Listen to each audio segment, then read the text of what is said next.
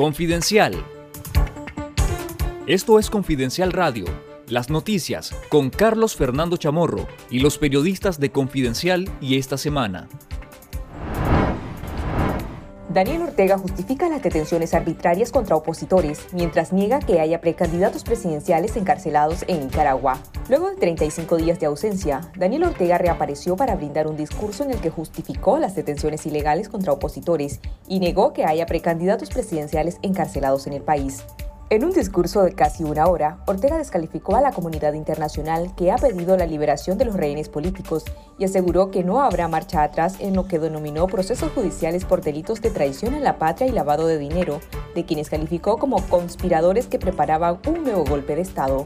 Entre el 2 y el 20 de junio, el régimen orteguista arrestó e inició procesos penales arbitrarios contra los precandidatos presidenciales Cristiana Chamorro, Arturo Cruz, Félix Maradiaga, Juan Sebastián Chamorro y Miguel Mora, a la fecha ya son 20 los opositores detenidos, entre ellos líderes opositores, exguerrilleros sandinistas, empresarios y líderes de opinión.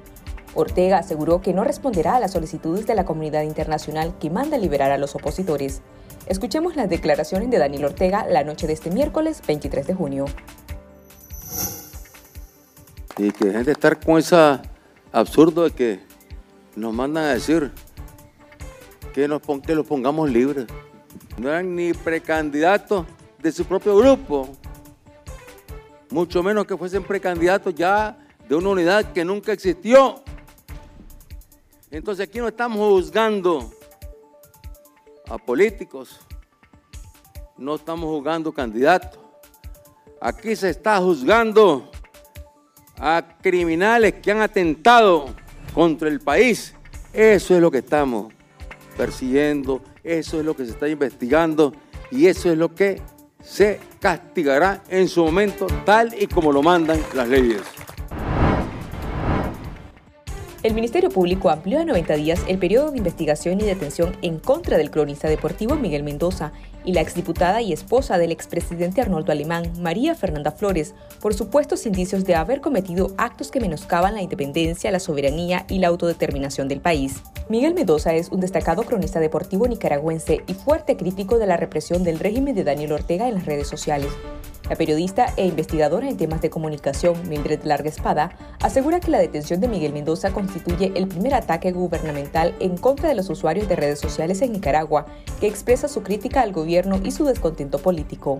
En nuestro sitio web confidencial.com.ni, lea el artículo completo de Mildred Larga Espada titulado La voz crítica del periodista y tuitero Miguel Mendoza incomodó al régimen que lo encarcela.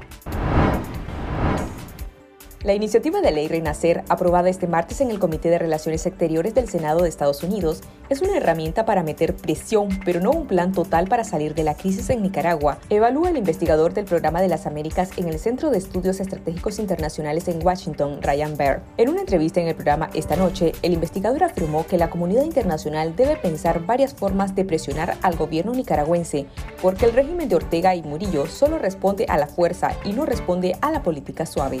Escuchemos un fragmento de la entrevista con el investigador Ryan Burr.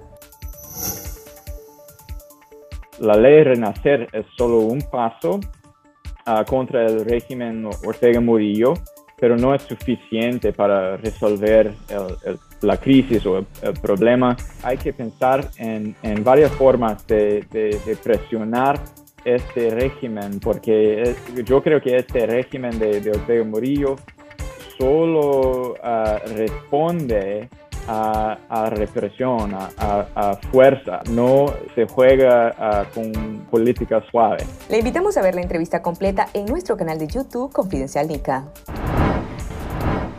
En nuestro canal de YouTube también le invitamos a ver la entrevista con Luis Carrión, directivo de la plataforma opositora UNAMOS, Carrión fue uno de los nueve comandantes de la Dirección Nacional del Frente Sandinista en los años 80 y asegura que Daniel Ortega busca cambiar sanciones por rehenes políticos para forzar una negociación con Estados Unidos. Confidencial. Esto es Confidencial Radio, las noticias con Carlos Fernando Chamorro y los periodistas de Confidencial y esta semana.